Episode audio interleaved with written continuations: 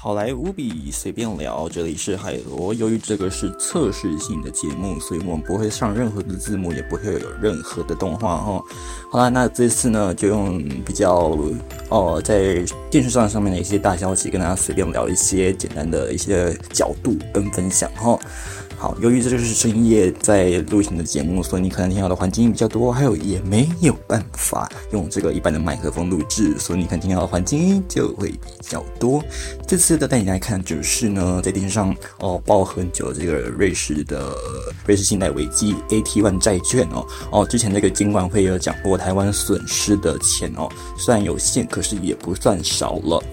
好，那这一次的 AT1 债券呢，对于整个市场到底是发生什么事情？那这 AT1 债券本身它到底的含义是干嘛的？还有呢，它到底会不会跟我们有关系？OK，毕竟还有是像大家一样的平民小百姓，嗯，可能对于投资市场没有很了解，那债券更没有听过。你可能会想说，下面 AT1 我们听不？没有关系，今天我们用最简单的角度来带你看看这个 AT1 的危机，它到底是什么影响的？还有呢，造成了的结果会是如何？那当然要先讲这个之前呢，要先给大家打一个强心剂哦，就是呢，这个跟实际的金融行情呢，呃，不一定有直接的关联，这可能有一些是个人的猜想，所以不要因为这样就左右了你对于新闻的判断。好，首先我们来讲一下这个 AT1 债券本身到底是什么。那这个 AT1 债券本身呢，就是第一等级的信用债。何谓第一等级的信用债？第一表示的就是呢，它排名第一名嘛，对不对？所以他拿出了他的最高诚意，想要来跟你借钱。那为什么一间银行？你想想看，瑞士信贷啊，哎，它是很有钱的公司诶，而且它还是信用公司，它怎么会缺钱缺到呃还要跟民众或者是大公司，甚至是政府来借钱呢？这样来讲，就是因为它亏钱亏到没有办法弥补自己的损失。好，这个银行呢，一般在台湾呢，你可能会想说它是储蓄啦，也有可能会是这个呃，你去办一些什么兑换业务，或者是你出国要玩啊，换美金换日元啊这种的。但是呢，在国外像欧美这样的一个市场呢，他们的这个银行呢，bank 分两种，一种呢就是投资型银行哦，那这次的瑞士信贷呢，它本身也是包含有这种的一个业务。那另外一种呢？就是这个我们所熟悉的储蓄型银行。好，今年的储蓄型银行就是像美国的 J.P. Morgan，就是哈。那在这次呢，呃，先前也有发生过，就是像美国的 Silvergate，也就是这个系。这个细股哦，啊的这个银行危机，再就是这个 Signature Bank，还有这个 First Republic Republic Bank 哦，就是这个第一共和银行的这样的一个问题。当然啦，哦，前面两个两个 S 哈都已经倒下去了，只剩下最后一个 F，也就是我们讲第一共和银行还活着，原因是因为三 J 出面哦，就是美国的联准会主席 Fed 的主席 Powell，还有这个耶伦，就是财务部长。当然，最后就是这个 J.P. Morgan 的 J。所以呢，这三 J 去救了这个 First Republic Bank，所以才免于这样子的一个倒闭危机。可是这个 Swiss Credit，也就是我们讲的瑞士信贷，那他们就没有这么好过了哈。好，由于因为它就是瑞士的呃一间大型的呃公信银行，或者是你要说它是集团可以。那它发行了这样的一个 AT1 等级债券，也就是最高信用等级的债券。好，那他发出了这样的一个。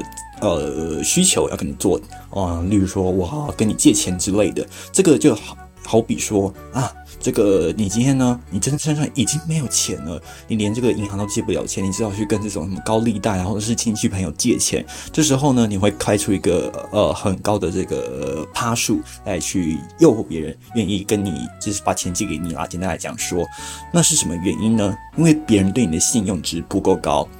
但意思表示就是你还不起钱，人家不会相信你。好，这个情况底下呢，你想想看，如果你你这个人信用度不够高，那你就要必须要拿出更大的诚意来让。别人可以被说服，你可以说服别人把钱借给你。同样的，这个瑞士信贷本身就是这样的一个债务人哦。好，他必须要还得起钱嘛，对不对？所以他想要借这个挖东墙补西墙哦，先跟这个不管是政府、民间或者是大企业啦，先借钱。那这一次的这个危机最大的重点就是在于这个 AT1 等级债呢，它一定就会把这个利率拉得非常非常高利息啦，应该这样讲。好，很多人就会被这个利息给吸引。那你会想说，哎？那这个没有公信力的人，假使是一般人，早就不借钱给他啦，不是让他就打流水账不就好了？那为什么我们还要借钱给这个瑞士信贷呢？简单来讲，就是因为它其实是一个百年的这个老老的银行或者是这个金融企业哦，所以我们可能会觉得，哎，它很可信啊，哦，觉得它很 OK 啊，没有关系啊之类的，甚至呢，有些人会抱着投机的心态，觉得反正这种大公司嘛，大家不会让它倒啊，那我这时候如果哎偷偷给他投资一番，搞不好还可以赚一波。那刚好啦，这一次呢，还有也看了一下资料哦，他搬出来的这个利息是十趴哦，也就是呢，你借他一百万美金，那你呃的利息就是每一次利息就是十万美金哦。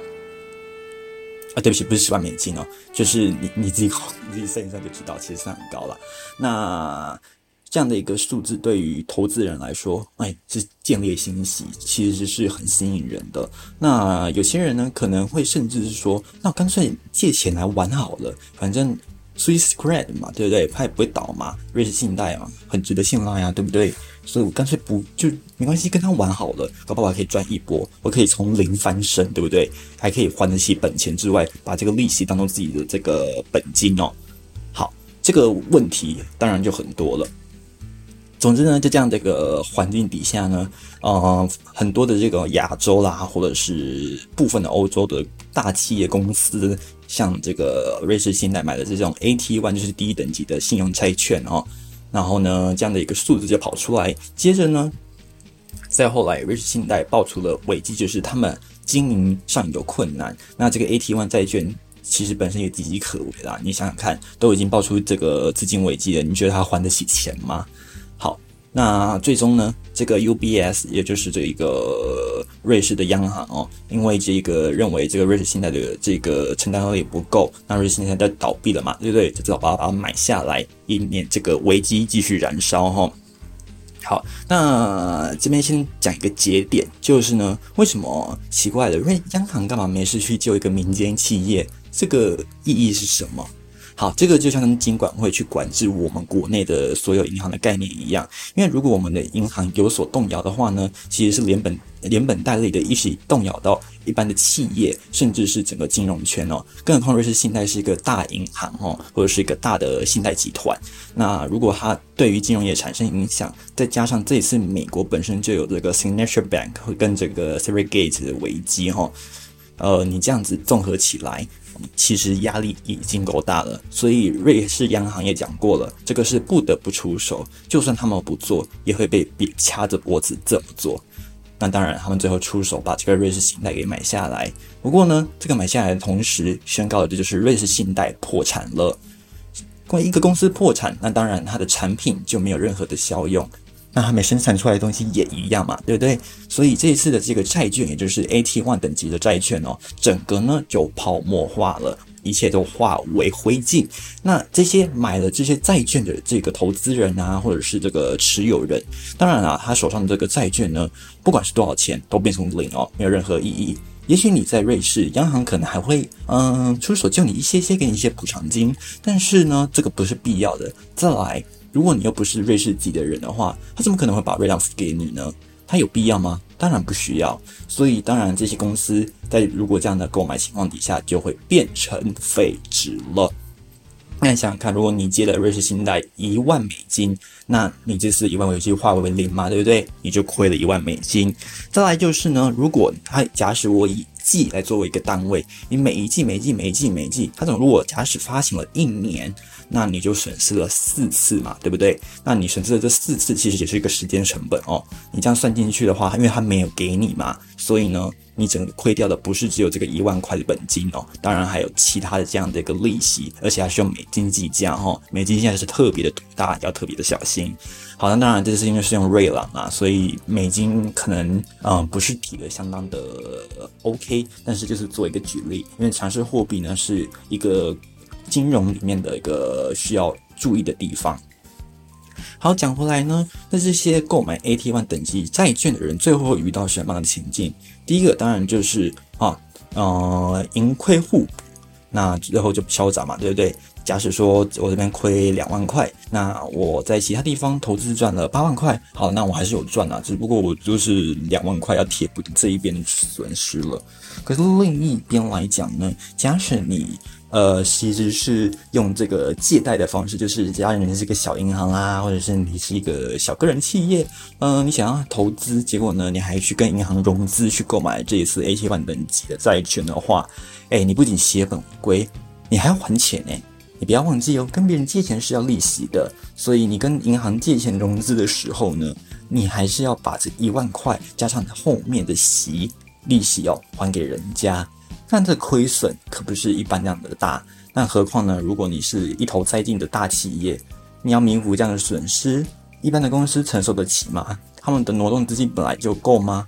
还有呢，再就是企业的常态就是他们会有不断的扩厂投资，所以如果是大型企业的话，这样的一个影响其实是很可观的。星星之火可以燎原，你想想看，光一个瑞士信贷。那你再加上隔壁美国的这个三个银行的危机，虽然一个已经化解了，可是信心就就早就已经动摇了。那是不是金融界本身的危机就够大了？你不要先谈这个产业界哦，你就说这个金融界的危机其实已经很可观了。大家对于这个信用哦，就是银行的信用开始会产生怀疑，因为银行到底是不是真的还得起钱？还有这些借这个跟这个瑞士信贷有借钱或者是借他钱的银行，会不会也有影响？